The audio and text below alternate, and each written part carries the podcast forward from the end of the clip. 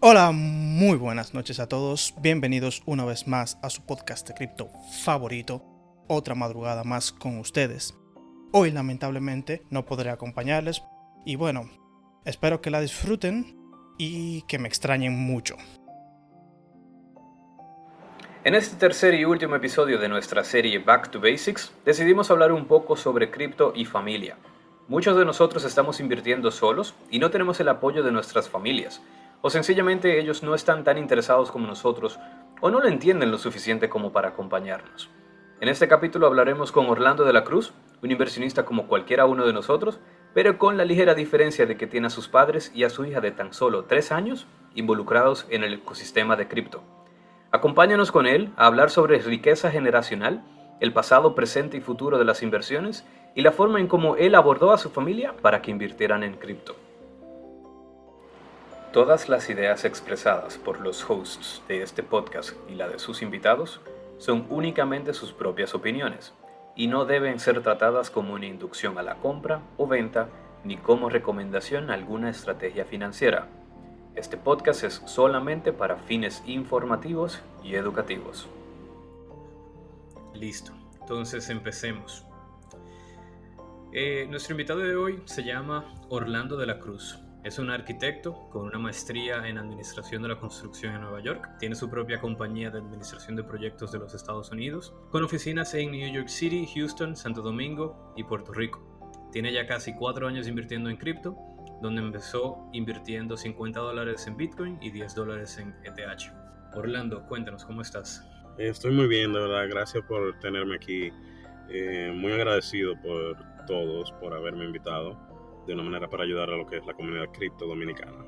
Y sí, como te estaba diciendo, eh, yo soy un arquitecto, me gradué hace unos 10 años de la Pucamaima, después vine a Nueva York a, hacer una, maestría en Administración de la Construcción, donde formé muchas relaciones interesantes que me han llevado al, al punto donde estoy ahora. Y sí, como tú estabas explicando, yo empecé mi, mi aventura en cripto con 60 dólares. Cual agarré 50, se lo puse a Bitcoin y 10 se lo, se lo puse a Ethereum. Y eso fue, una, fue algo muy interesante porque hace unos años atrás, hace como cuatro años, en el 2018, yo estaba en una situación económica que de verdad era un poquito difícil y dije, déjame yo lanzarme a la aventura de eso. Como que todo, era un, un momento de mi vida donde todo estaba empezando, ¿entiendes? Y, eso, y esa fue la razón por la cual yo decidí como tema en cripto. Gracias a, nuestro compañero y amigo Wolf que nos metió en este mundo. O sea, que Wolf fue quien te recomendó empezar a invertir en cripto en aquel momento. Increíblemente yo veía eh, a cada rato que él posteaba cosas sobre criptos y, demás. Y me fue llamando la atención hasta un punto que yo le pregunté sobre un miner de que minaba Bitcoin. Le pregunté sobre cómo funcionaba eso. Y él me mandó una serie de información que yo creo que todavía yo no lo he terminado de leer toda. Típico. Pero sí, fue muy... Eh, me abrió los ojos, de verdad, a otro mundo. Y le agradezco eternamente por eso. Qué bueno, qué bueno. No, y qué bueno que tú, tú pudiste empezar de la mano con alguien que, digamos, tenía experiencia, tenía eh, los codos raspados de haberlo intentado, de haber hecho varias ya operaciones y, entender bien el, el, mundo que, digamos, te fue dando, te, te fue guiando desde el principio y, se te hizo también fácil por tener esa, esa guía, eh, entender exactamente qué hacer, qué no hacer no, no todos pasamos por ahí. Personalmente, a mí fue un amigo mío que me, me introdujo a esto y me introdujo fue diciéndome simplemente, ¿conoces lo que es Ethereum? Y ya, o sea, me presentó una pantalla de Coinbase, me dijo, mira, compré la semana pasada y fíjate que ya subió 30%. Y yo, wow, déjame, déjame ver, déjame meterle, me acuerdo yo que le metí 200 dólares en ese momento. Y la semana siguiente le metí 256 dólares más. Y por varios meses esa fue mi única inversión eh, o, mi única compra de criptomonedas y, había crecido bastante. Con, con, ese, con esa pequeña inversión me puse yo a, bregar con ICOs, a, perder dinero en, algunas operaciones de cosas que no debía hacer, pero digamos que, que fue todo muy prueba y error. Y, y, sí me hubiese encantado que alguien como Wolf me hubiese dicho, güey, eh, esto es lo que tú tienes que hacer y esto es lo que tú no debes hacer. Pero no, igual creería que, que tanto tú y yo ahora que sí tenemos a Wolf ahí y que ya tenemos esa experiencia también, podemos aprovechar ya con los nuevos, apoyarles y guiarles por el camino correcto. Claro. Es increíble como yo he tratado de, guiar a más personas gracias a la ayuda de Wolf, ¿sabes? Introduje a mi familia lo que es el cripto, introduje a mi, a mi esposa mi hija, ella tiene un ledger con, con Bitcoin y con Ethereum y con, creo que tiene Litecoin también. No, tiene solamente, mi hija tiene tres años. Tres años, wow. Tres años. tiene más dinero que nosotros, tú a ver. Entonces, mi familia, yo de verdad traté de, de guiarles, de, de enseñarles más o menos. Pero tú sabes, siempre hubo, eh, cuando tú trabaja con personas de la vieja escuela, por ponerlo así. Ellos vienen con un grupo de preguntas que te hacen un poquito más difícil y, tú tienes que explicarle cómo es que funciona. Sí. No, y una, haciendo un paréntesis, eh, me dices que tu hija tiene tres años, ¿verdad? Y tiene un Ledger, tiene Bitcoin, Ethereum y Litecoin. Y ella tiene, bueno, no sé si con tres años uno tenga suficiente conocimiento como para hacer una transacción o no. Eh, cuando tú dices ella lo tiene, es que tú le preparaste un ledger para ella. Yo le preparé un ledger para ella, sí. Eh, un ledger nano S. Ese fue el que le, armé. Le puse un dinero ahí y le voy entrando cada cierto tiempo, le, le voy metiendo ahí dinero para que. Ah, para su futuro, en verdad. Sí. Eh, los abuelos y demás le han dado dinero que yo trato de, de mantenerlo un, pedazo en cash y un pedazo en, en cripto. Para no meter todos los huevos en una misma canasta, pero eh, ella siempre, ¿sabes? Ella inclusive agarra, agarra el ledger y empieza a darle vuelta a eso. Ella es muchacha tranquila con eso. No, pero... Y ella dice, this is mine, papa. Sería interesante en 15 años, cuando ella tenga 18, invitarla al podcast y que nos diga su experiencia de ser inversionista y tener un portafolio de hace 15 años. Eso sí, eso sí sería chulo, en verdad.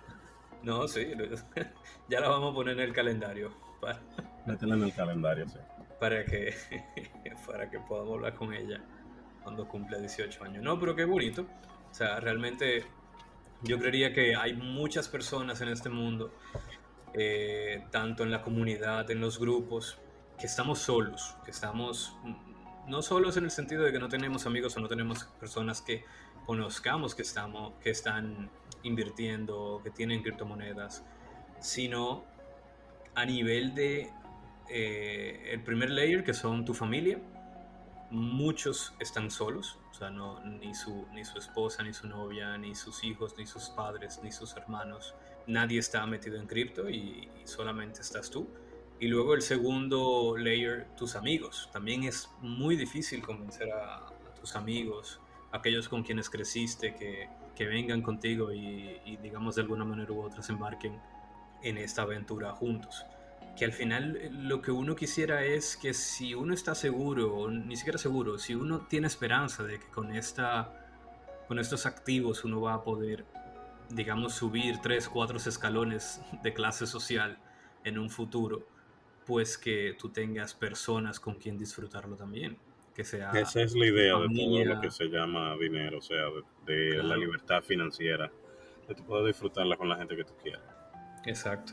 Y por eso también mi esposa, ella está eh, introducida en ese mundo. Y como te había mencionado anteriormente, mis padres también. Y más o menos de la misma manera como yo lo introduje a ellos, introduje a mi esposa y he tratado de meter a, a mis amigos y demás desde el colegio eh, en eso, pero muchos de ellos no me hacen caso o simplemente miran lo que, di, lo que yo digo a través de los grupos y, y lo más seguro dicen, ah, esto está loco. Yo porque no quiero enseñarle la página principal de, del Ledger, porque si le enseño eso, ahí es que se van a meter, pero no quiero, no quiero hacerlo de esa manera. Sí, que, que, no sea incentivado por una razón equivocada. Pero también que el dinero no necesariamente es una razón equivocada, sino que también es privado. No hay por qué, estarlo enseñando. no, no hay por qué estarlo enseñando. A mí desde pequeño me han enseñado que uno... Hay tres cosas que uno no, no enseña y una de ellas es el dinero o qué tanto dinero tú tienes. Mantenerte lo más bajo perfil, perfil posible. Tú. Claro, y, digamos que eso es lo que lo hace... Hay algunas personas que ven cripto como un juego, como que se meten, meten un dinero y a los seis meses lo quieren sacar. Te dicen, mira, ¿cuánto yo debo meter hoy para comprarme un carro del año, el año que viene? Y, lo están viendo de la manera equivocada, lo ven como, como una pirámide, donde o, digamos una forma rápida de hacer dinero donde me meto rápido pero me salgo antes de que me se descule todo y yo tenía unos amigos, entre comillas, por así decirlo, que tuve que, digamos, dejar de juntarme con ellos porque no me estaban, no me estaban añadiendo nada a mi vida. Y también cuando comencé a hablarles de cripto, eh, me acuerdo que todo bien durante el 2017, pero en el 2018 comenzaron a, a acabar con uno. Nah, que tú perdiste todo tu dinero, no te hagas, que eh, déjame ver tu cartera, déjame ver cuánto que tú tienes para ver si es verdad que tú, que tú no perdiste. Porque yo siempre le decía como que, oye, yo estoy arriba en mi inversión. O sea, yo no, no tengo problema. Este crash no, no pasó nada. O sea, yo he, salido victorioso de haber invertido desde hace a principios del 2017 y en el crash del 2018 no me pasó nada. O no me, o no me, dolió, no me dolió tanto. Aunque sí, dolió. Dolió. Dolió, dolió. yo, yo entré de la así como cuando estaba bien bajito y vi que subió de, como de golpe, pero después bajó de nuevo y yo mierda. no, pero me imagino que, que, hoy tú miras hacia atrás y tú dices que bueno que entré. No, claro que sí. sí eh, creo que disciplina es muy importante para, para lo que es este tipo de inversión. En todo tipo de inversión la, la disciplina es muy importante, ya que si tú te pones una meta de, decir, yo voy a invertir esta semana 100 dólares eh, en cripto, 50 dólares en, stocks y eh, voy a ahorrar otros 50 dólares para lo que es mi portafolio residencial o algo así. y te llaman y te dicen, hey, hay un coro allá abajo, si cuánto, vamos, vamos, para allá. Y tú nomás tienes los 200 dólares de, invertir. ¿Qué tú haces? hay que agarrar y, tratar de manejar eso, porque también socialmente eso es importante, salir con los amigos y demás, pero si tú tienes una meta, yo creo que muchas veces tú le dices, e-, esta semana no puedo, no tengo dinero. Y eso esa, era, esa era mi típica respuesta a, a salir hace unos años atrás. No tengo dinero. Ah, sí. tiene cuánto, cuánto. Ah, ok, no te preocupes. Mira que tú, tú lo mencionas muy bien, el tema de la disciplina, y con eso queríamos empezar esta primera sección del, del podcast de hoy. Y es que tratando de analizar, tratando de entender por qué es que hay familias que no entran al mundo de cripto, o por qué hay personas, ni siquiera familias, que no entran al mundo de cripto. Y mi hipótesis es que esa primera razón primordial es que la familia o la persona no tiene el hábito del ahorro ni de inversión en general. Entonces, no se trata solamente de si te vas a hacer rico con cripto o no, es que fuera de si es criptomonedas o stock market o tierra o lo que sea, eh, real estate, tú tienes que tener esa disciplina de poder sacar poco a poco un capital e irlo invirtiendo. Tú puedes ahorrar para luego invertir ese ahorro. Eh, igual no, no es tan no es tan recomendable tampoco ahorrar porque sí, de que ahorrar en una cuenta de pesos, ahorrar en una cuenta de dólares. Claro que si lo que quieres es una, un emergency fund, un fondo de emergencia, bienvenido seas, lo puedes tener. Pero más de ahí, lo ideal es que lo inviertas inmediatamente, porque lo, mejor es tener tiempo en el mercado. Mientras más temprano compres, mejor. Porque el, el mercado va en tendencia alcista todo el tiempo. Si tú le dibujas una línea, a cualquier gráfica de cualquier activo que hoy esté bien posicionado, todo siempre ha sido una línea hacia arriba, de izquierda a derecha, diagonal. Lo que quiere decir es que no importa que el precio hoy esté alto, si compras 2, 3, 5 años bajo la línea, vas a estar mejor que ahora. O sea que lo mejor es siempre tener tiempo en el mercado. Entonces, Orlando, ¿qué tú, qué tú opinas de eso? Si tú creerías que, esa es la, razón primordial de por qué hay ciertas personas que no, que no están en el mundo de cripto y es porque de por sí nunca tenían el hábito ni siquiera de ahorro ni de inversión. Te voy a hacer una anécdota, te, te, va a encantar esta parte. Mis padres en el año en el año 90 como el 96 por ahí. Creo que fue cuando salió el Nintendo 64. Yo quería una, una consola de esa, mira, de verdad que eso era lo que yo quería. Yo nada más hablaba de eso, me iba al, a la tienda de la esquina y veía las revistas de, de, de todos los juegos que estaban saliendo y demás y yo de verdad quería una cosa de esa. Me acuerdo yo que costaba 4 mil pesos en esa época, algo así. Estaba más o menos en ese precio. Y cuidado, yo creo que era más. Eh, el caso es que mi papá siempre me me ha, dicho, oye, tú tienes que ahorrar. Si tú quieres algo, tú tienes que ahorrar. Tienes que tratar de ahorrar dos veces el precio de lo que tú quieras, de, lo que sea que tú quieras. Nada. O sea, que yo pueda comprarme dos entonces yo me puse para eso, de verdad, tú no te imaginas. Yo me puse, yo tenía la mente tan seteada como para que quiero mi 64, quiero mi 64, quiero mi 64, que vine. Cada centavo que me entraba, yo lo metí en una cajita y lo ahorraba. Cuando conseguí el dinero para yo poder pagar por el Nintendo 64, ¿puedes creer que yo no lo quería comprar? De tanta brega que a mí me dio conseguir ese dinero. Sí. Pero al final del día yo lo terminé comprando porque, o sea, porque sí. Ya los amigos míos tenía, estaban hablando de eso, que eso era, que tenían sus juegos y demás. Y yo quería como entrar en ese mundo, pero... Y más o menos así fue que yo traté de, he tratado de abordar como que todo. Porque mis padres siempre me han inclinado a eso, a lo que es el ahorro y a lo que es el, las inversiones y demás. Siempre trato de tener un fondo eh, de emergencia, por si acaso uno, dos, hasta tres meses de, ahorro, por, por si acaso, tú ves. Y después todo lo otro trato de meterlo en lo que son criptomonedas y mi fondo de retiro. Está ahí todavía, no, no, lo, he, no lo he soltado. Pero muy pronto se, se va a volver cripto, muy, muy pronto, de verdad. Ese fondo de retiro, ¿tú lo piensas también que sea compartido, digamos, eh, o, digamos el, el, portafolio completo, me imagino que es a lo que te refieres con tu fondo de retiro.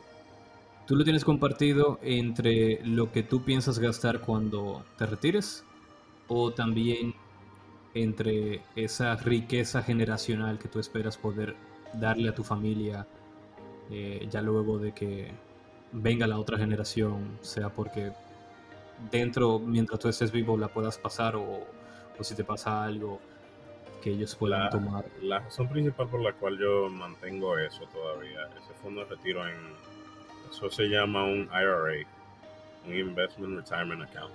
La razón principal por la cual yo mantengo eso es porque eh, te ayuda con los impuestos. O sea, eso es un dinero que entra de, mientras más tú le entras a lo que es el retiro, te reduce la cantidad de impuestos que tú tienes que pagar al final de, del año, por lo menos aquí en Estados Unidos. Entonces por eso yo trato de mantenerlo eh, con un balance más o menos. Pero sí, la idea inicial de eso es que sea, no es para mí, es para mi hija, mis futuros hijos y mi familia que ojalá se vaya expandiendo. Ok, qué interesante, sí, porque muchas veces, y, te lo pregunté, y discúlpame que te lo haya preguntado así tan, tan rápido, tan sin preaviso, pero pero sí noto que es la mayoría de nosotros que estamos invirtiendo en cripto, estamos invirtiendo eh, solos, estamos aquí sin, sin nuestras parejas, sin nuestra familia. Y una de las cosas que la mayoría no se ha preguntado todavía es, ¿qué pasa si muero? O sea, hoy por hoy, si, si a mí me pasa algo, eh, se le va a hacer muy difícil a mi familia sacar ese dinero de ahí. Y no es que yo no lo tenga compartible, qué sé yo, el acceso. Pero es tanto que ellos no sepan cómo utilizar la tecnología lo suficiente como para sacar ese dinero de ahí, ¿verdad? Entonces, o que no lo puedan aprovechar. Y es importante que uno también no vea esto de las inversiones en el, en el foco del retiro, en el foco de, de, crecer socialmente o de, hacer crecer mi riqueza y punto, sino que también tú pienses en, eh, ¿tienen mis familiares, mis seres queridos acceso a mis inversiones en criptomonedas? Si me pasa algo, realmente ellos van a poder aprovecharse de eso. Y eso es una excelente pregunta que todos deberían hacerse. Y por lo menos tú, Orlando, ya, ya vemos que tienes a tu hija con un ledger, Bitcoin, Ethereum, Litecoin, con solamente tres años. Y si eso sigue creciendo, pues sí, digamos que tú te has asegurado desde bien temprano, con una hija solamente de tres años, de su futuro. Eh, mi, mi, esposa ya también tiene una copia de lo que es la, las claves de, del cripto, o sea, de, de los hardware wallets porque ella tiene una, ella tiene un Nano S también, yo tengo un Nano S y un Nano X, y mis padres tienen un Nano S que ellos lo, lo utilizan para meter sus inversiones ahí. A ellos yo he tratado de enseñarle cómo agarrar el, la inversión del exchange y, pasarlo al, al y muchas veces me llaman, hey, esto está durando muchísimo. Eh, no ha llegado todavía el dinero, no, no, no lo se veo. Asustan. se asustan. Hasta yo me asusto a veces cuando veo que está durando un chisma de la cuenta. Pero yo sé que al final del día va a llegar. Pero sí, ellos, ellos le, a mis padres y a mi esposa, mi hija todavía no, pero a, mi, a mis padres y a mi esposa le, he tratado de, de enseñar cómo funciona la tecnología, cómo ellos pueden usarla. En algún momento quisiera sacarle una cuenta en en crypto.com donde ellos pueden utilizar la, tarjeta, que las transacciones serían mucho más fácil, pero mientras tanto vamos a dejarlo ahí, que ellos se mantengan tranquilos en, en Coinbase. Creo que es más fácil para ellos. Orlando, hablemos un poco de, de okay, cómo, cómo ha transicionado la forma en cómo las personas invierten. Queremos hacer esta, en esta segunda sección como una comparativa de, de cómo ha venido las distintas generaciones y, claro, generaciones, no estoy hablando de, tu papá y de tu abuelo, sino de, mucho más atrás. ¿Y qué es lo que hoy lo hace diferente a cómo la gente invertía antes? ¿Y qué es lo que podemos esperar del futuro? Entonces, eh, háblanos, Orlando, eh, desde tu perspectiva, esa diferencia, por ejemplo, entre el pasado de las inversiones y el presente.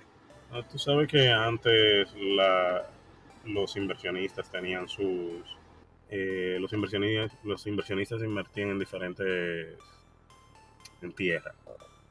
Agarraban un pedazo de tierra y le metían animales. Los animales, eso yo, si era una vaca, eh, la ordeñaban, vendían la leche y vivían de ese ciclo de mantener la tierra, alimentar la vaca y sacarle leche a la vaca. Después llegaron los inversionistas, los, los terratenientes, aquellas personas que tenían su, un, grupo más grande de tierras, donde ellos invertían en lo que son en la misma tierra para alquilar la tierra y generar ese dinero. Pero si nos vamos un poquito más, más hacia atrás, eh, había gente que simplemente conseguía oro y, y, lo intercambiaba por, qué sé yo, por algún bien, algún servicio. Y ese, ese intercambio y esa, ese deseo de, de querer conseguir otras cosas a través de lo que tú tienes en el momento, es lo que produce para mí lo que es las inversiones actuales. Creo que nosotros todavía estamos en, esa, en, eso, un ching, un poquito. Sí. Tú sabes.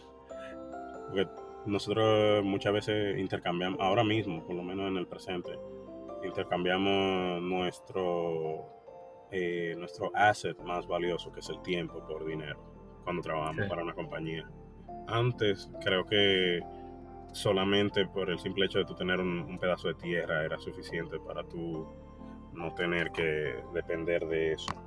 Sí, fíjate que, incluso ahora que tú lo mencionas, antes el, método de inversión o, los activos que uno conseguía eran bien tangibles comparados con los de ahora. Y incluso lo que tú mencionaste de que en el día de hoy eh, ese activo que más se transa es el tiempo, eh, que es lo que los empleados le dan a las empresas. Anteriormente, aunque sí habían empleados, por lo general era trabajo remunerado en base a, resultados. Por ejemplo, si, tú eras un, no sé, eh, yo soy un granjero y yo consigo unos empleados para que hagan la, la parte de la cosecha, pues yo les pagaba por, por metro, por cantidad de cosecha y así, no, no, no necesariamente por el tiempo que ellos me, me dieron. Entonces, sí, eh, esa, esa parte de, de, pagarle a las personas en base al tiempo que le dedican. Eso se lo inventó Henry Ford, en verdad. Eh, tuve la oportunidad de leer un, un libro hace poco, no me acuerdo el nombre mismo, Dios mío. Por eso que uno tiene que apuntar las cosas. Pero eso de pagarle por el tiempo, eso se lo inventó Henry Ford. Tú sabes que él, él fue la persona que se inventó lo que es el conveyor belt, donde cada persona hacía una, una actividad. Entonces, él se dio cuenta que para tú producir, para tú ser eficiente, tú tienes que trabajar ocho horas. Y esas esa ocho horas en el día, tú la gene, eh, es como el, el, tiempo que una persona tiene que trabajar. Muy interesante. Sí. Aquí estaba tratando de ver si encontraba el libro, pero no lo encontré. pero bueno, sí. Y, y digamos que es bien interesante que en el tiempo va cambiando la estructura de en qué es que uno invierte. Y, y, eso siempre te debe dejar a ti con la mente abierta no necesariamente en los vehículos de inversión actuales son los que se van a quedar en el futuro. Y por ende es bueno que uno diversifique y uno tenga tantos los actuales como los nuevos. Y eso, eso es una pequeña motivación a que las personas, no solamente los que nos escuchan, sino cualquier persona que, que tenga un portafolio bien centrado en algún tipo de activo en específico, como por ejemplo, no que yo solamente invierto en tierra o en real estate, no que yo solamente invierto en el stock market, no que yo solamente invierto en oro. Ok, lo ideal sería que tú diversifiques y en este caso también diversificar y aumentar tu posición en aquellos métodos de inversión nueva, como las criptomonedas. Eso es algo que te quería contar, eh, volviendo al ejemplo de, de mis padres, porque como te había mencionado, ellos son personas muy tradicionalistas y su portafolio de inversión consta de lo que son de lo es un portafolio tradicional, o sea, inicialmente era un portafolio tradicional y yo logré que ellos invirtieran por lo menos como un 2% al, ¿sabes? Suavecito, baby steps, que ellos se fueran adentrando y que fueran conociendo lo que es la tecnología y demás. Y cuando ellos vieron cómo eso estaba funcionando, cómo estaba eh, creciendo, ellos lo aumentaron este año a lo que es un 10% de su portafolio total. Eso es increíble. Qué bueno. Sí. Ojalá yo con los míos, pero eso viene. Yo me voy a poner para eso también. Sabe que uno de los muchachos en el grupo, él, creó una presentación de cómo meter a sus padres en, eso. La estaba viendo muy, muy chula, ¿verdad? Sí, Javier. Javier, sí. Sí, Javier fue, fue un invitado nuestro, el del capítulo de Crypto Psychology. Muy bueno. Sí, muy bueno. Ha creado un canal de YouTube que se llama la Crypto Uni, o la Universidad de Criptomonedas, no sé. Y está bien interesante. Él tiene el video ya eh, arriba en YouTube, o sea que cualquiera que esté escuchando este episodio ahora mismo puede entrar a YouTube, buscar la Crypto Uni. Digamos, vamos a hacerle el favor a Javier de ponerlo en la descripción de este episodio el enlace para que la gente pueda entrar y, y suscríbanse, señores, que Javier va a comenzar a subir videos de temas de cripto y eso es bien interesante porque dentro de la comunidad todavía estamos esperando a quien se meta a hacer videos y, está bien interesante que le demos el apoyo que se, que se merece. Claro que sí. Entonces, Orlando, ¿qué tú piensas del, del futuro? ¿Qué tú crees que va a ser el futuro de las inversiones? ¿En, qué la, mayoría de las personas que, invierten van a estar invirtiendo? Yo pienso que parte del futuro de las inversiones son, además de las criptomonedas, tú sabes, van a ser los, eh, los NFTs, ese, ese nexo o esa conexión entre lo que es el mundo digital y, y el, el mundo real. O yo creo que va a haber mucho de eso en el futuro, donde muchas personas van a invertir en, en ya sea en contratos eh, inteligentes que se hacen en este momento, pero creo que la adopción de masa todavía no, no ha llegado. Entonces pienso yo que en el futuro muchas personas van a empezar a invertir en eso. Principalmente había personas que tuvieron un poco de duda. Y el, futuro, o sea, eso, ese tipo de inversiones va eh, como de aquí a cinco años, pienso yo.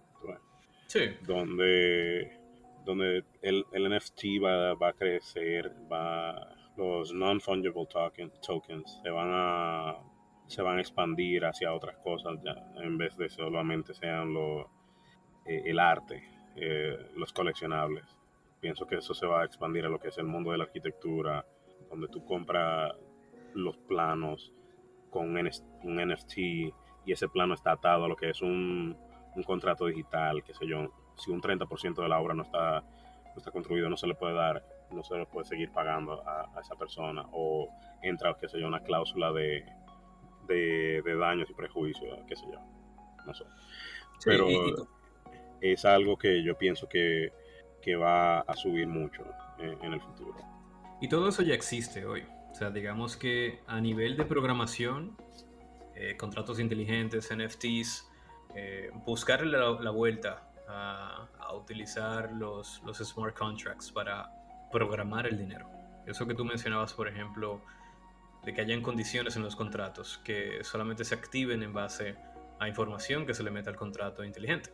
Dígase, si, si el 30% de la obra no se, ha, no se ha realizado en base a lo que era el 30%, lo que se definió como 30% dentro del plan de trabajo, eh, si eso no se había completado, entonces que no se, no se le desembolse el dinero. Y, y, es bien interesante todo lo que va a traer eso eh, en un futuro. Me acuerdo yo que, que yo hablaba de lo rápido que sería en un futuro el tu poder tokenizar los activos que tú, que tú tienes. Eh, por ejemplo, tu vehículo. Imagínate que tú agarres tu vehículo y tú lo tokenices y tú puedas pedir un préstamo en base a ese activo, al valor de ese activo. Dígase que tú tienes, un, tú tienes una necesidad de dinero rápida eh, necesitas ese dinero para hacer una transacción y no tienes de dónde conseguirlo. Pero tú sabes que tienes ese activo que es tu vehículo, que es tuyo y lo, has pagado por completo. Que tú puedas tokenizarlo, lo puedas poner a prestar, o sea, el, valor de lo que significa ese, ese vehículo, y que luego tú puedas pedir un préstamo en base a ese activo colateralizado. Que lo que va a significar es que si tú no pagas ese préstamo por atrás, pues ese protocolo o la persona que está del otro lado se puede quedar con, eh, con tu vehículo a, a, un precio menor que, el, que lo que realmente vale ese, ese activo como tal. Y, está bien interesante que, que, en un futuro uno pueda hacer ese tipo de transacciones porque te abre las puertas a, a invertir en, en cosas que hoy en día se invierten, pero ese conocimiento solamente está en empresas bien específicas, empresas financieras, hedge funds, por ejemplo. Eh, allí está una, una, moneda que se llama Persistence, XPRT, del, del mundo de, de, Cosmos, que está bien interesante. Son unas personas que ellos quieren comenzar a prácticamente llevar el mundo de las, de las finanzas a, a ser tokenizables, por así decirlo, y que se pueden utilizar dentro de eh, la blockchain. Y, uno de los ejemplos que ellos dan es, por ejemplo, la, la compra y venta de facturas. Imagínate tú, Orlando, que tu empresa tú, le hagas una, una factura a un cliente tuyo y que ese cliente que tiene la factura puede vender esa factura dentro de la blockchain como si fuera factoring y se puede quedar con, con no sé, el 95% del valor de la factura la persona que compra esa factura te paga a ti, ¿verdad? Eh, ese dinero.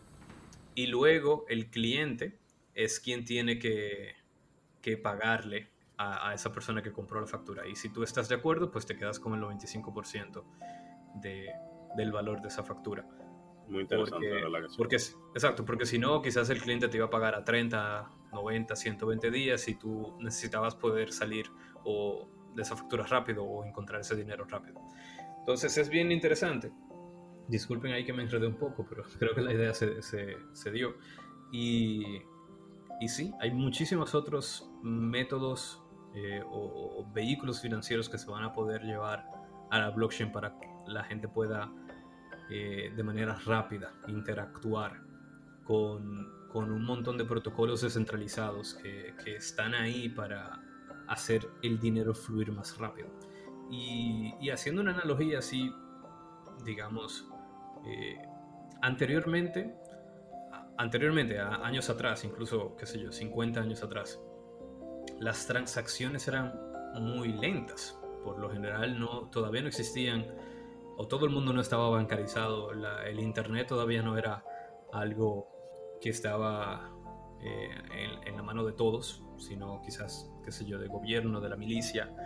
Y, y que no, ni siquiera, ni siquiera 50 años, son como Mentira, 30. menos. Tú sabes que en el. Volviendo al 96, cuando salió el Nintendo 64, me acuerdo yo que ese. Mi papá pagó por ese Nintendo 64 con una tarjeta de crédito y tomó como tres pasadas para que funcionara. Oh, wow. Porque no estaba conectado, qué sé yo, el, el Verifone no estaba funcionando correctamente. Tú no te imaginas lo nervioso que yo estaba cuando eso. Me acuerdo full de eso, pues yo estaba súper nervioso que eso pasara. ¿sabes? Pues le di yo el dinero a él y él lo pagó con, con la tarjeta, qué sé yo. Ya no, tú y, sabes. y, eso, o sea, el, el, el, mundo de antes era muchísimo más lento. El dinero no, Sí. no se movía tanto como se mueve hoy. Pero hoy en día no se mueve tan rápido como nosotros quisiéramos tampoco. Y no se mueve tan rápido verdad. porque la tecnología existente también es, es, ya está lenta, ya está lenta para lo que nosotros quisiéramos. Porque el mundo de las finanzas es el, es el mundo, es la industria que se ha tomado demasiado tiempo en evolucionar, en, en innovar en, en, temas de, de rapidez, de, de flexibilidad. Y, y, blockchain, las criptos, el decentralized finance, vinieron a tratar de solucionar ese problema. Y, y, eso es lo que esperamos, que en un futuro todos estos nuevos protocolos de borrowing, lending, ya hay también de, de seguros a través de la blockchain. Eh, por ejemplo, tú puedes asegurar montos que están... El seguro de salud, yo creo que leí sobre una compañía que estaba haciendo seguro de salud eh, a través de la blockchain. Sí, no, interesantísimo, porque al final tú lo que tienes es, eh, tú puedes poner en un contrato a que tú vayas pagando un seguro de salud o un seguro de vida, eh, ya, ya de seguro que hay. Hay opciones donde tú puedes ir poniendo un dinero con el fin de algo y, son seguros que no necesariamente son seguros de vida, sino que son como que seguros y punto. Tú le pones una condición a ese seguro, le pones una probabilidad, hay un oráculo que deja saber si se dio o no se dio ese escenario y tú pones un dinero, ¿verdad? Creo que leí hace un buen tiempo de unos seguros contra, eh, contra el delay de un avión. Por ejemplo, no sé, que, que, tú tengas un vuelo a las 3 de la tarde y tú apuestas, porque literalmente es una apuesta, tú pones un seguro a que si el avión no sale a las 3 de la tarde, como decía la aerolínea, entonces te pagan, qué sé yo, cinco veces el monto que pusiste. Pero si el avión sí sale a las 3, tú pierdes ese dinero porque era un seguro, ¿verdad? Exacto. Y está, y está bien interesante porque eso abre las puertas a que tú, si tienes la información suficiente de, eh, de, de, desde dónde va a venir ese oráculo a decirte, a validarte que realmente sucedió o no sucedió ese escenario y que te puedan pagar para atrás. Y, todo es a través de matemática, probabilidades, eh, que al final el mundo de los seguros es, es eso, es matemática actuarial. Y es bien interesante. Eh, todo eso se puede montar en la blockchain puede ser mainstream mmm, en menor tiempo de lo que uno realmente espera. Yo creo que el futuro de verdad va a traer mucha, mucho de, de lo que estábamos hablando, mucho smart contracts, mucho, muchos contratos inteligentes, eh, muchas condiciones que uno, uno lo traza a través de la blockchain, lo, lo, introduce en la blockchain y eso crea lo que son el contrato al final del día. Y eso puede ser que sea tokenizable, ¿sabes? Sí.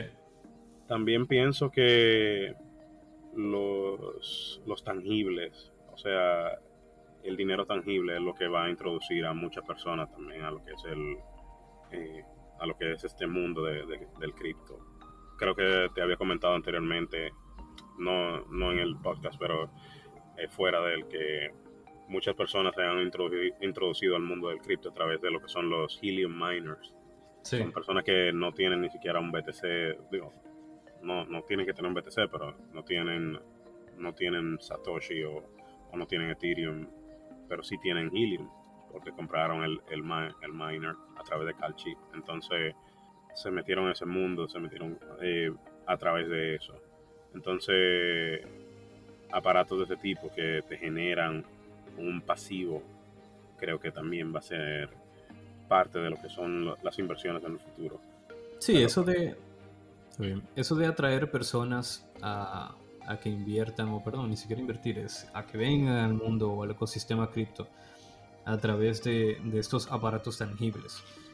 Eh, creería que primero no está mal que, que entren por ese lado. Segundo, que es normal. Digamos, uno siempre espera que lo que sea que uno invierta tenga algún nivel de tangibilidad. Cuando tú estás invirtiendo en una moneda digital, pues es muy difícil que haya algo tangible que tú puedas sentir y decir, wow, mira, sí tengo, mira este Bitcoin que lo tengo aquí, míralo. O sea, es, eh, es difícil para muchas personas entender ese, ese tipo de inversión, ese tipo de activo. Y se les hace más fácil adquirir un miner o, un, o un, Helium miner, un, un router DVPN, por ejemplo. Yo quiero uno de eh, esos, la verdad que sí. un router DVPN. También los de MSXC. Eh, hay, hay, muchas cosas. Es el, de Akash. Sí, es el de Akash. No me acuerdo muy bien, pero. Eh, el de Akash me interesa muchísimo también. Muy chulo. Sí. Y, y, digamos que, que, es una buena forma de tú unir a, las personas un poco más tradicionales que les gusta invertir en cosas más tangibles, que sepan que hay algo haciendo un esfuerzo o algo y que le vaya a generar un, reward que es difícil quizás para las personas entender estos protocolos de proof of stake, que, es como que no, tú solamente dejas tu, moneda ahí y te va generando, sé yo, como por ejemplo en, en Osmo, que te da un, un por ciento diario, casi 300, 340, 350 por ciento anual. Y la gente se pregunta, ¿pero y cómo? O sea, solamente por dejarlo ahí. Sí, sí, solamente por dejarlo Y es que detrás hay toda una necesidad de que tú pongas ese dinero ahí, pero no nos vamos a ir en lo técnico de qué significa un proof of stake o un, o un protocolo de consenso, un algoritmo de consenso a través de, del staking. Pero sí, funciona y, para eso es que realmente tú tienes que poner ese dinero ahí, dejarlo, dejarlo bloqueado ahí, delegado en un validador, que es el que se va a encargar de de permitir que la red sea eh, lo más segura y lo más transparente y, lo más rápida que puede ser. O sea que esa era una de las preguntas que mi, mi, padre me hacía al principio, de cómo que quién mantiene eh, eso, o sea, quién le da soporte. Sí, y, ahí... Y yo le decía a la comunidad completa quién es quien le da soporte. Los validadores son... Ellos tienen Bitcoin y Ethereum, y creo que Litecoin también eh, entonces, como tú sabes, esos son proof of work. Entonces, yo siempre le decía, esos son los miners que mantienen esa, esa red activa. Y ellos tienen que estar en, eh, como quien dice, en sync, en sync o sea, sincronizado, para poder, para que la red funcione. O sea, todo el mundo tiene que tener la misma versión de, de Bitcoin para que ellos puedan, para que se pueda minar Bitcoin de la mejor manera posible y que se mantenga el, la blockchain activa. Sí, y quería saltar entonces a, nuestra tercera y última sección, Orlando, de esas preguntas que te hizo tu familia a la hora de tú abordarlos o de sugerirles o motivarles a que inviertan en, criptomonedas. Y aquí tengo cinco preguntas que, que, tú me pasaste, que son como esas preguntas que, que tú sabes que fueron las más importantes que ellos te hicieron o las más las más importantes que uno debería poderse saber responder para cuando tus propios familiares, aquellos que nos escuchan, eh, o amigos, cuando tú vayas a abordarles a que también inviertan contigo, que se, que se embarquen en esta aventura juntos, estas son preguntas que te van a hacer y, que tú sepas también responderlas. Orlando, aquí tengo la primera pregunta, que me imagino que te la hizo tu padre. Te dijo, ¿de dónde viene ese dinero? En términos de la historia, de dónde vino, quién lo creó. Yo lo que, lo que les mencioné al principio fue que eso era un algoritmo, eso era una fórmula matemática que un, grupo de personas la resolvían y por resolverla le daban lo que son un reward, o sea, un, premio. Tú lo resolviste, te, te, toca un premio. Y eh, él, él siempre me decía como que eso no, no tiene sentido, tú sabes. sí. No tiene sentido. ¿Cómo tú por generar, resolver una fórmula matemática a través de una computadora, te van a dar dinero. O sea, ¿cómo es eso? Y yo simplemente le dije que los criptos utilizan eh, el blockchain para, para, eso y mantiene un récord de cada transacción en, una, en un ledger público. Todo el mundo puede ver eso, esa, esa transacción. Cuando alguien resuelve una, un bloque, eso todo el mundo lo sabe quién fue que lo hizo. Eh, y eso es lo, bonito del cripto. Tú creas esa comunidad. Y ahora mismo, cada cuatro años, los rewards van bajando. O sea, antes eran, te da, se bajaba la mitad, lo que nosotros le llamamos el happening. Ahora mismo te dan 6.2, 6.25 Bitcoin por cada vez que tú resuelves la fórmula matemática. Sí, cada día Pero... Mentira, cada día menos. Sí, pero cada, cada vez que tú resuelves eso, se hace más difícil. El sistema está diseñado para hacerse más difícil. O sea, lo que quiere decir que la fórmula matemática tú necesitas más recursos para poder resolverla. Antes, lo más seguro, tú podías resolver la fórmula matemática de, Bitcoin, lo más seguro con una, una calculadora de esa de la científica o de la que son gráficas. Yo aquí inventando, pero lo más seguro que era con una computadora de esa de la de gamers que tenían 8 GB de RAM, algo, algo un poquito más fuera, más fuerte de, una computadora común. Pero ah, en el momento, para tú poder resolverlo de una manera eficiente, que tú generes dinero constante, tú necesitas un equipo completo. Tú necesitas eh, cuartos grandes llenos de, de, los miners de Bitcoin para tú poder generar ese, ese reward cada cierto tiempo. Y es como una carrera, todo el mundo quiere conseguí eso. Y como solamente hay 21 millones, 21, 21 millones de, de bitcoins, eh, hay un límite. Y entonces ese límite hace que sea una moneda de, ¿cómo se llama? Deflationary. O sea, no tiene, se, se desinfla en vez de que se infla. deflacionaria, sí. Deflacionaria, exacto. Y eso fue lo que le atrajo a mi papá, a mi familia en sí. Es como que, oh, espérate. Lo que quiere decir que yo puedo utilizar eso como algo para yo guardar mi dinero que no, no es oro. Como tú sabes, el oro, al igual que el Bitcoin, se mina en, en minas de oro. Y cuando tú consigues oro, tú puedes usar el oro como para tú darle respaldo a tu dinero. Y, lo, y así mismo es que ellos vieron eso. Es por eso fue que ellos se interesaron en, eso. Por eso cuando les hablé de Ethereum y les hablé de Litecoin, que funcionan más o menos de manera similar, ellos se emocionaron con eso y dijeron, sí, vamos, vamos, a entrarle. Sí, es que eh, el oro y la tierra y otros metales que sabemos que son recursos limitados, solamente hay una cantidad específica de esos recursos en el, los lotes de tierra, son son esos que están ahí, no se van a crear más.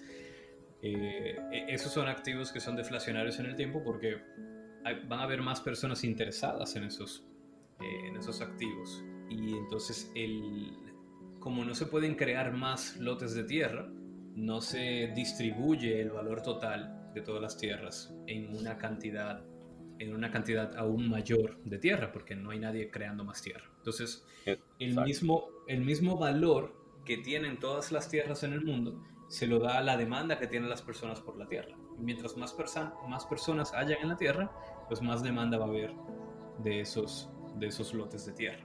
Y a mayor demanda, entonces más valen, pero siguen siendo en la misma cantidad de tierra.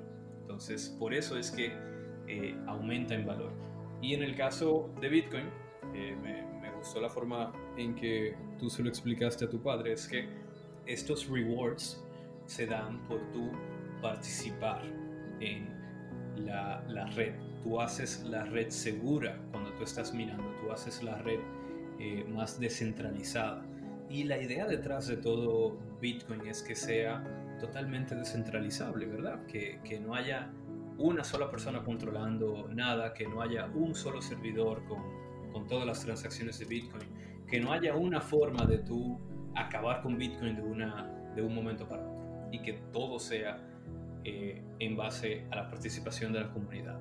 Eh, miles y miles de mineros, miles y miles de personas que, que están dentro de eh, esa comunidad son las que mantienen la, la, red segura y por eso es que se le paga una recompensa por ellos hacer ese trabajo. Que, que les cuesta dinero también, porque esos mineros que están generando la respuesta de esas fórmulas matemáticas algorítmicas están generando, eh, están consumiendo electricidad. Eh, entonces, eh, también ese, esos, esa misma recompensa paga esa, esa energía, esa luz que ellos tuvieron que, invertir, pagan también los equipos con los que tuvieron que invertir. En este momento son, la mayoría son miners y, todo eso se necesita pagar de alguna manera u otra. Y eso mantiene una economía interesante donde tú tienes que activamente reemplazar tus, tus mineros, como tú decías, reemplazar tus, eh, esos activos que te permiten tú eh, generar más, más recompensas. O también, cuando se va poniendo la dificultad muy alta, tú también tienes que cambiar tus, tus mineros por unos mineros aún más potentes para poder seguir aprovechándote o consiguiendo esas recompensas. Y hace que todo se mantenga evolucionando en el tiempo. Esa es la, la idea de eso, ¿sabes? Y cuando uno le explica a una persona de esa manera, creo yo, creo que ellos le cambia eh, el valor. Pero volviendo a lo que nosotros dijimos, inicialmente, si tú no tienes esa disciplina de invertir y demás, y de ahorrar, tú no, por más que tú le digas, mira, eso, eso te va a ayudar a tu tener a tu mantenerte, a tu mantener tu purchase power, tu poder de compra a través del tiempo, ya sea que el gobierno esté imprimiendo muchísimos dólares o pesos, o, que simplemente la inflación suba, sé yo, un 30%, algo así. Como pasa en, países como El Salvador o como Venezuela, sabes que no tienen, no tienen eh, su moneda no tiene respaldo alguno, entonces el dinero no vale nada. Un galón de leche te cuesta 30 mil, 30 millones de, de, bolívares, algo así, creo que fue que yo vi. Es increíble. Sí, ¿no? Y, es interesante esa parte del purchasing power. Creo que esta mañana vimos por ahí un post de no me acuerdo quién, que decía que 10 mil dólares en el 2001, eh, comparando el purchasing power de, de esos 10 mil dólares en el 2001 hoy equivalen a 6.415 dólares en el 2021. Entonces, es increíble.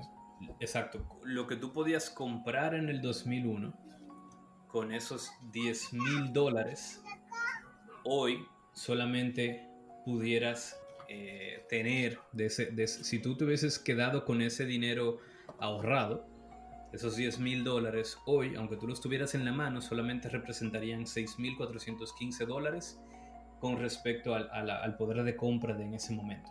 Entonces, eh, eso, eso da miedo, de verdad. Eso da miedo.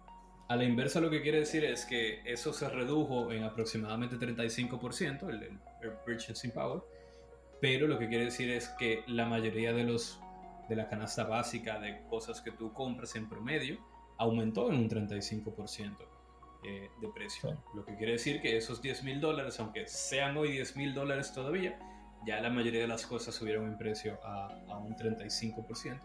Ya no lo puedes adquirir tan fácil como lo hubieses podido adquirir en el 2001. Y entonces, por eso es que personalmente a mí no me gusta que se utilicen los indicadores de inflación como un único determinante de si la economía va bien o mal.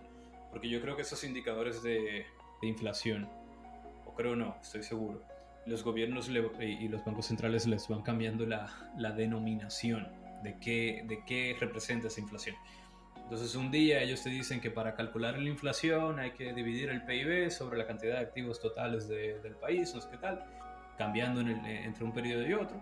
Pero luego más adelante vienen y cambian la fórmula para que ese porcentaje se mantenga siempre lo más bajo posible y tú puedas mantener a la población engañada de que, de que no, que mira, que no estamos tan mal como, como nosotros creeríamos. O como dicen que no, que solamente tuvimos, creo que en Estados Unidos me comentaste que la inflación va a un 5%, ¿verdad? Ahora mismo. Está en un 5%, sí. Sí, pero, pero muy, muy sencillo esto hablar de 5%, pero probablemente los eh, artículos o cuando tú vas al supermercado, no es solamente un 5% que ha aumentado los precios. Y por ejemplo aquí en, en Dominicana, que se hizo una comparativa de cuánto costaba un artículo del supermercado eh, un día anterior al día en que subieron los precios. Y el producto que menos subía de precio subió en un 25%. Y era que subió de 20 a 25 pesos la Coca-Cola. Una botella de Increíble. Todo lo otro subía de 33, 50, 100, 200%, de un día para otro. sé yo, una, una botella de, de aceite. Nada, 100%. Porque sí, y ahora cuesta el doble.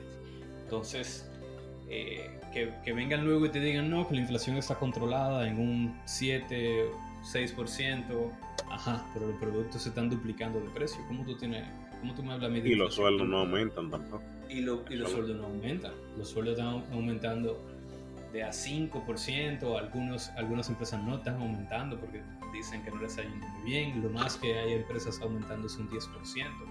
Y entonces, ok, como tú cómo, eh, la persona del, día a día, con primero la inflación, segundo el purchasing power de tu, de tu moneda eh, reduciéndose rápido, los precios aumentando, tu salario igual, cada día se te hace más difícil ahorrar e invertir. Tienes que salir a la calle y generar más dinero. Tienes que cambiar de empleo para poder aprovechar, qué sé yo, un 20-30% de aumento de tu salario.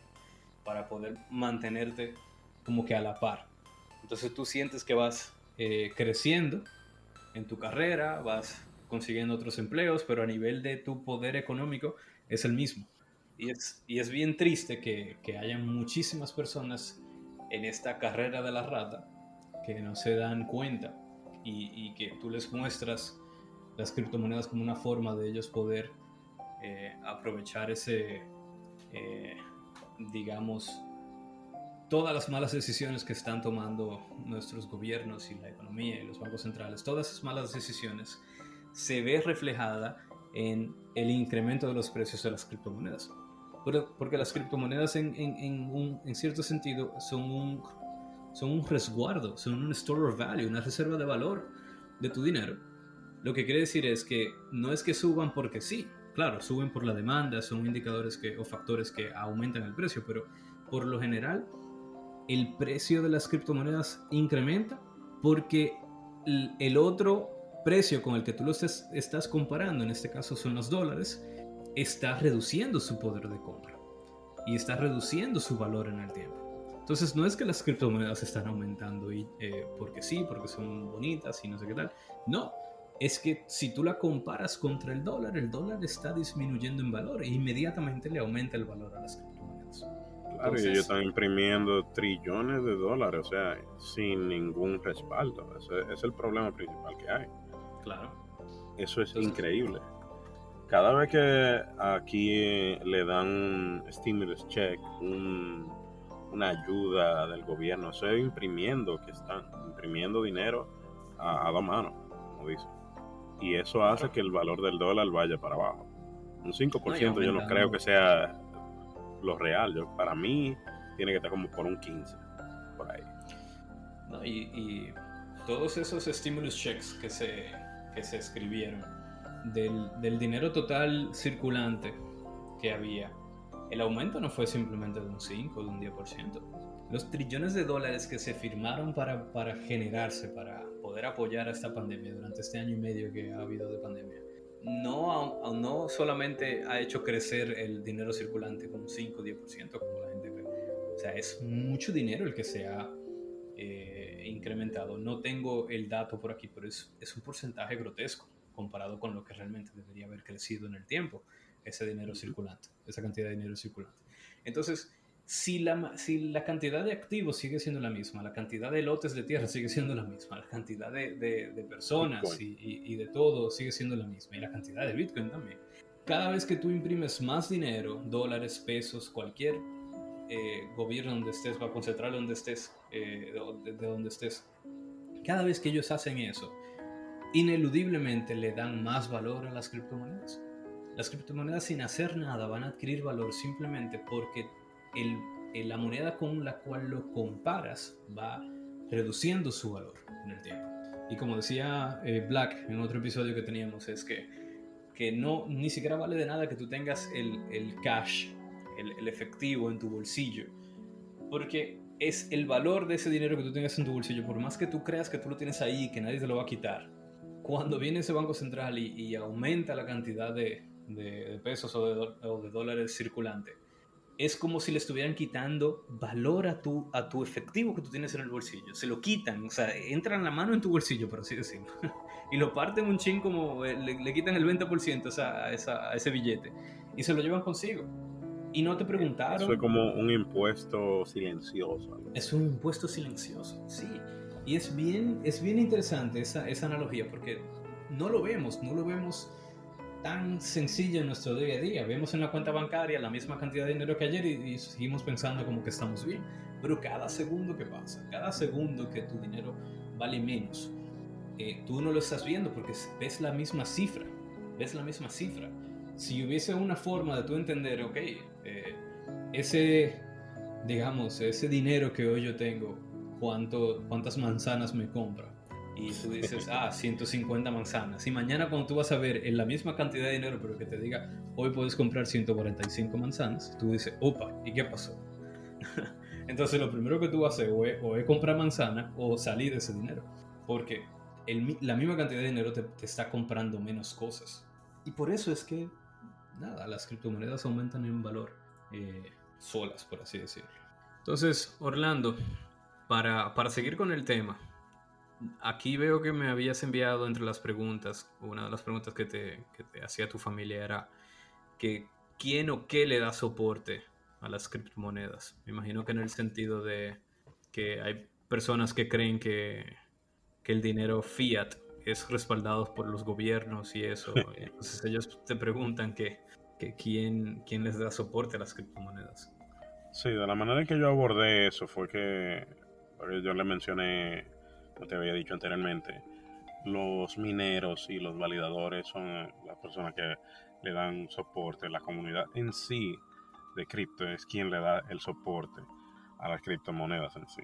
Entonces, eso trajo otra pregunta como adyacente, como que, hoy si, y si lo hackean.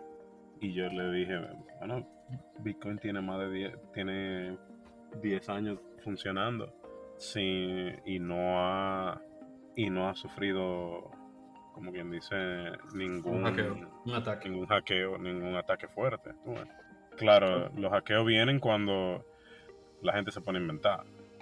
Y cuál era la una que hackearon creo que era Torchain que la hackearon cinco veces en, en el último mes algo así.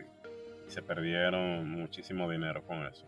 Pero gracias a Dios ellos tenían su tenían un backup y ellos pudieron resolver a la gente que perdió su, dinero, su dinero a través del hackeo. Sí. Y lo más seguro, yo estoy seguro que muchos muchos de los hackers y demás han intentado eh, hackear Bitcoin o hackear eh, las, las criptomonedas y eso. Y, no han podido. Sí. Lo que yo siempre le, le mencioné fue que desde que yo lo introduje a ese mundo fue que tenían que sacar su, su dinero del, del, exchange inmediatamente. Uno lo compra y uno lo saca ahí mismo. ¿sabes? Sí. a un hardware wallet, que guarden bien la, la, clave que inicialmente te dan eh, para tú seguir avanzando en eso. ¿tú? Sí. Y otra pregunta era, ¿cómo uno genera dinero con eso? Uno genera dinero, yo le fui explicando que eso como es un asset que va creciendo con el tiempo. No genera dinero por el simple hecho de tú tenerlo. Claro, después de que uno tiene cripto sentado en, el wallet por un ratico, se vuelve similar a lo que son, es, como tener dólares sentados en, en una cuenta.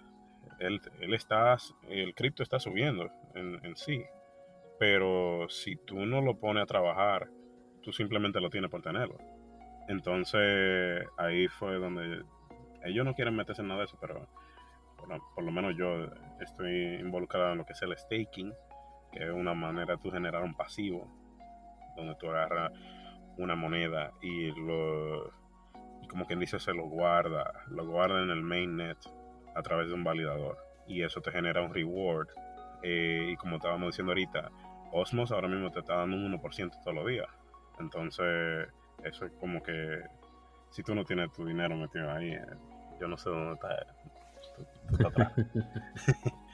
Entonces, lo mismo pasa con Matic, lo mismo pasa con el, mismo Ethereum, que ahora quiere cambiarse a lo que es un Proof of Stake en vez de ser Proof of Work. Entonces, o muchísimas de las otras monedas, porque hay plataformas donde tú puedes prestar tu dinero, o sea, tú te como un prestamista. Creo que eh, Compound que tú mencionaste, donde tú prestas tu dinero y, y tú generas dinero a través de eso. Y tú puedes utilizar tu criptomoneda como colateral y tomar préstamos a través de usando el cripto como tu colateral. Y de esa manera tú generas dinero, ya que tú utilizas ese dinero y lo inviertes en, otra cosa en vez de comprar disparates, qué sé yo, carro y demás. Tú inviertes tu dinero, qué sé yo, en bienes raíces, pero está el colateral de ese dinero es, cripto al final del día. Indirectamente tú estás generando dinero por el cripto. Y así que mucha gente yo he visto como que están creciendo en eso. Y claro, existen cosas más riesgosas como eh, los liquidity pools en los decentralized exchanges, como SushiSwap y Uniswap. Tú metes tu dinero ahí en, un pool dos, y tú le generas liquidez a, un par de criptomonedas ya sea Ethereum con, con Tether o casi siempre son tokens de Ethereum que, funcionan con eso. O por lo menos lo que yo he visto. Ethereum, ya sea Ethereum con Tether, Ethereum con eh, Celsius, Ethereum con, con Matic y demás. Pero sí, eh, así que mucha gente está, está generando dinero con eso. Por lo menos yo, yo me enfoco mucho en lo que es el pasivo.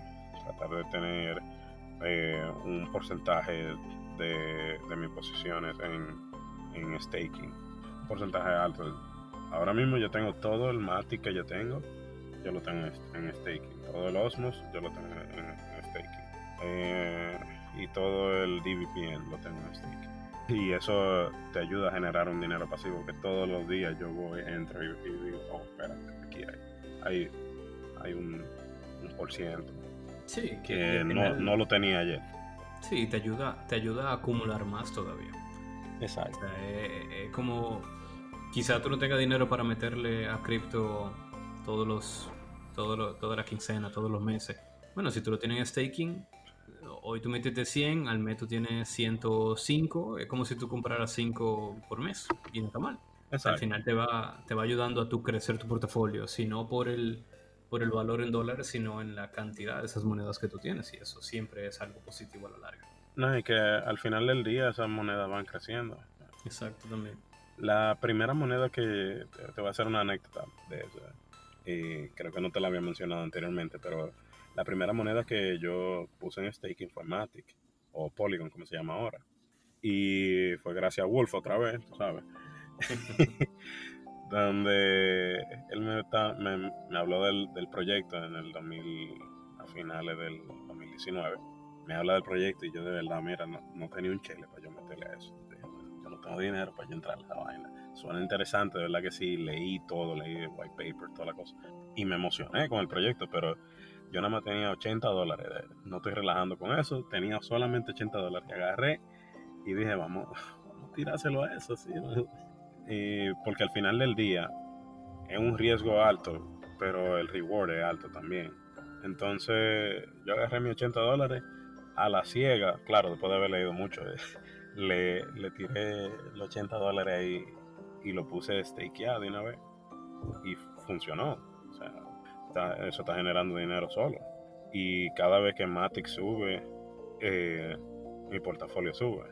O sea, me imagino que todo el que tiene Matic, cada vez que pasa del dólar y pico, todo el mundo se emociona. Sí. Y como última pregunta te preguntaban que dónde se puede utilizar o cómo se puede retirar. ¿Cómo vuelvo esas criptomonedas a algo líquido rápido? De la manera en que yo le, le abordé esa fue mencionándole que siempre tienen que tener un porcentaje de ese dinero eh, líquido, o sea, ya sea un 25% que, que esté líquido para cualquier emergencia. Porque no, eh, es muy difícil agarrar y conectar el layer. O sea, no es difícil, es simplemente un proceso. agarrar, conectar el layer, eh, pone tu clave, después meterte a la aplicacióncita de, de Bitcoin o de Ethereum, de Litecoin, y tú pasarla al exchange otra vez y, y vendérsela al exchange. Y así tú lo, lo mantienes líquido. Siempre es bueno tener un, porcentaje de ese eh, líquido, ya sea en el mismo exchange para o en un address que tú lo puedas hacer más rápido. Yo utilizo mucho eh, Metamask para lo que son eh, el intercambio rápido de, criptomonedas, ya sea en volviéndola un stablecoin, manteniéndola así en, un dólar, o, o, pasándola al exchange otra vez e intercambiándola a, a lo que son las eh, a dólares de nuevo. Claro, todo eso viene con un precio, al igual que como cuando tú sacas dinero de, tu fondo de retiro, tú tienes que pagar un, una penalidad, creo que un 10% de, la cantidad total que tú estás sacando. Si tú sacas mil dólares, tú tienes que pagar 100 dólares de eso, porque te vienen dando 900. Y al final, si tú tienes mil, tú tienes que... ¿Eh? ¿Eso era dónde? En tu fondo de retiro, lo que estaba mencionando anteriormente, lo del IRA. Ah, sí, sí. Entonces tú pagas una penalidad y entonces en, cripto funciona igual, donde cada vez que tú vuelves tu dinero a dólares, el exchange quiere una, una parte de eso. Pero no es tanto dinero, no es tanto, por lo menos yo no he visto que sea tanto como cuando tú quieres sacar dinero de tu fondo de retiro. Porque uno tiene que ver el cripto, o por lo menos así que lo veo yo, como si fuera una inversión a largo plazo. Entonces, Tú no puedes venir un día y tú, tienes tu, tu BTC que tomó muchísimo dinero, tú conseguí tu BTC y de repente tú dices, no, yo voy a agarrar, como subió a, a 60 mil, yo voy a agarrar 30 mil. Tú vas a tener medio BTC, no vas a tener 30 mil dólares, tú vas a tener .5 BTC. Sí, no, y también que digamos en otro episodio lo hemos mencionado, el tema de, de que, o sea, qué es, qué es Bitcoin y qué son también otras criptomonedas, pero digamos, más Bitcoin que otras. Y es que es propiedad digital. Es como un real estate digital. Y tú, tú, tú estás adquiriendo un activo que es finito, tiene una cantidad específica, no va a haber más de ahí, es deflacionario en el tiempo y eh, actúa igualito que como tu real estate. Entonces, si tú tuvieras, como dice Michael Saylor, un real estate en Manhattan, y tú te preguntas, por, por más mal que te esté yendo en la vida, eh, tú venderías ese real estate. Imagínate que tú tengas una manzana eh, o, simplemente un lote de tierra en, en, Manhattan, un edificio, no sé, un, un compound eh, habitacional. Muy pronto, muy pronto, tranquilo. o sea, la pregunta es, si te está yendo tan mal en la vida, ¿tú venderías tu real estate de Manhattan? es muy difícil que tú tomes esa decisión, que digas, sí, ven, voy a salir de, ese real estate y, lo voy a convertir en líquido. ¿Para qué? ¿Para pagar la, factura de médica o algo así? No, para eso mejor que para eso mejor sigo trabajando, le busco la vuelta y pago ese dinero con otra cosa, pero no voy a vender mi, mi real estate para eso. Porque me estoy perdiendo también el costo de oportunidad del futuro, de cuánto va a valer esa, ese real en un futuro. Y lo mismo con BTC. O sea, ¿para qué venderlo? ¿Para qué pensar en venderlo? Si, si es, un, es como si fuera un real estate en un futuro que luego tú puedes utilizar para, para generar un, un ingreso pasivo, o sea, colateralizando tu BTC para adquirir otras criptos, o sea, poniéndolo eh, en un... Eh, a, prestar, tú puedes prestar tu BTC en varios protocolos de, de Ethereum, por ejemplo, con un Wrap BTC y generas un 2, 3, 4% anual y al mismo tiempo lo tienes colateralizado, que si tú quieres tú puedes incluso, eh, estás long en BTC, tú puedes poner tu BTC a prestar y tomar prestado más BTC para ponerlo a prestar y para tomar prestado más BTC y ponerlo a prestar. y básicamente... el ciclo continúa. Y el ciclo continúa. Tú estás haciendo un leverage en base a tu, a tu Bitcoin si tú realmente estás bien, bien como se dice, long en, cripto. Pero si tú realmente lo que necesitas es ese dinero para allá, bueno, primero es, no pienses en que tus BTC son para tú eh, volverlos líquidos en un futuro, al menos que de verdad, de verdad, de verdad sea una necesidad, sea, qué sé yo, que estás hasta el cuello de deudas y, que no tenga más nada que puedas vender. Y, y, aún así, como quiera, te diría, mejor colateraliza tu BTC, aunque, aunque sea aumentar tus deudas, pero, pero con BTC colateralizado lo que vas a pagar es, qué sé yo, un 6-7% anual y no lo tienes que pagar en cuotas, sino que eso simplemente va generando intereses por bloque, eh, lo que te da como tiempo para tú organizarte y pagar las cuotas cuando tú quieras. Entonces, mejor sacas tu dinero colateralizando BTC y pidiendo prestado un stablecoin y pagas tus deudas con, con eso y así te liberas de una carga, qué sé yo, de un préstamo con intereses altos o algo que tú necesites salir pronto. Pero, pero Eh, nunca en idea. Esa es la idea, uno poder utilizar ese este asset digital como, como parte de tu economía del día a día. Ya sea colateralizándolo, usándolo como colateral para, para prestar y tomando préstamos, o, o como una moneda normal, ya que eh, en El Salvador ahora mismo ellos utilizan, o sea, todavía no, no creo que esté eh, la, la infraestructura creada para usarlo en el, en el día a día, pero eh, la idea al final del día, eh, la idea para del Bitcoin fue para usarlo como, como dinero, para comprar bienes y servicios. Sí. Bueno, Orlando, esa era la última pregunta. Aún así, quería aprovechar este último momento para comentar que en, un momento estuvimos hablando de riqueza generacional, estuvimos hablando de los ejemplos que tú tenías, por ejemplo, de tu, de tu hija, que ya tú tienes, ya tú la tienes involucrada en cripto, ya con tan solo tres años ya tiene una cuenta y tiene en su propiedad criptomonedas, que eso es algo que también, digamos, no, no lo sé, por, por ejemplo aquí en Dominicana no sé si tú le puedas abrir una cuenta de banco a tu hija con tres años y meterle ahí de pesos, dólares y euros y, y, que cuando ella cumple 18 tú no tengas que hablar con nadie y que ella simplemente tenga acceso a utilizarlas. Incluso, o sea, como son criptos, ella, no, ella ni siquiera necesita llegar a, los a los 18. Si ahorita a los 6 o los 7 aprende a utilizar el Ledger, fácil que la ves en DeFi ahí haciendo yield farming. Y Ay, mi madre. generando Yo espero que no te haya creado un estrés innecesario que tú no sabías que eso podía pasar, pero mira, si con 6 o 7 años una muchacha está utilizando una tablet, ¿por qué no va a estar utilizando un Ledger? Eh? Mm, Tiene sentido. Ella, ella ahora mismo sabe usar un, un chin la tablet, al punto que sabe darle pausa a, a los videos, videos. sabe, sabe darle, sabe cambiar el video y sabe subir el volumen, que me sorprende, de verdad que sí. Lo del, lo del ledger, eso viene, eso va a venir casi automático, ahora que tú lo mencionas. Oye, Ah, oye, en cuatro años yo te voy a volver a hacer la pregunta. ¿Ya tu hija hizo una transacción por sí sola? ya mandó cuartos sin tú darte cuenta. Ay. Ay, mi madre. Ay.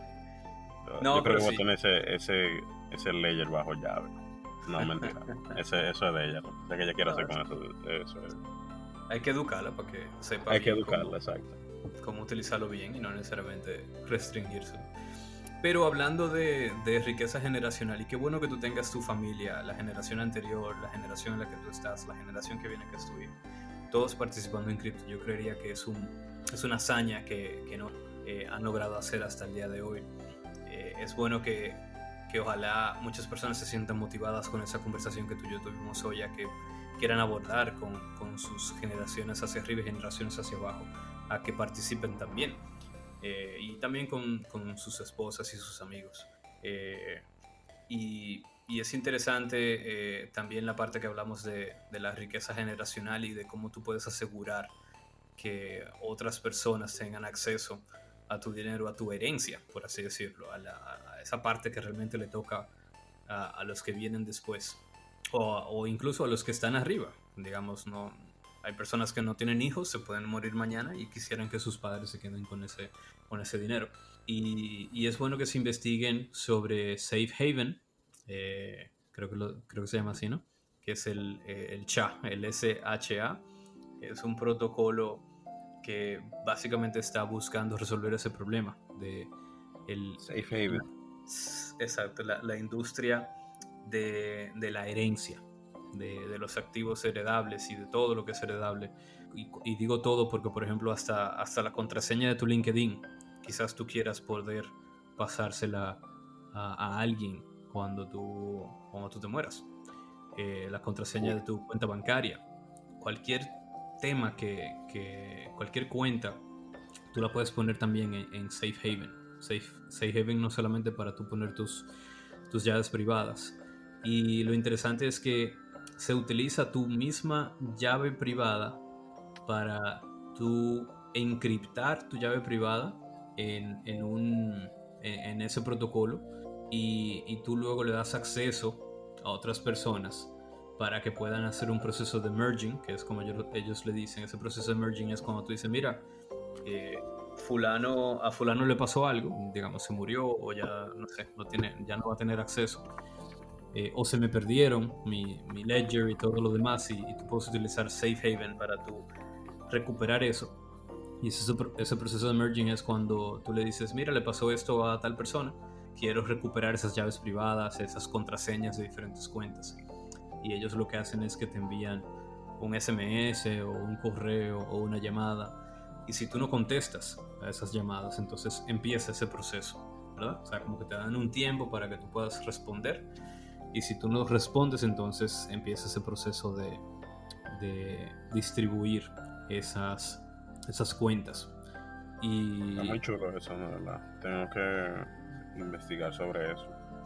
Sí, y, lo interesante sería también en un futuro ver más eh, hasta abogados detrás de eso que te puedan decirle, yo quiero que cuando yo me muera, eh, este ledger, eh, esas llaves se le pasen a, a, mi familia, a mi esposa y no sé qué tal, y que haya todo un, un, un procedimiento.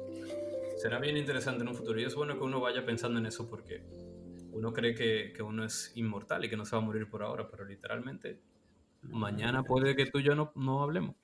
Hoy yo me podría dormir y mañana no despertarme.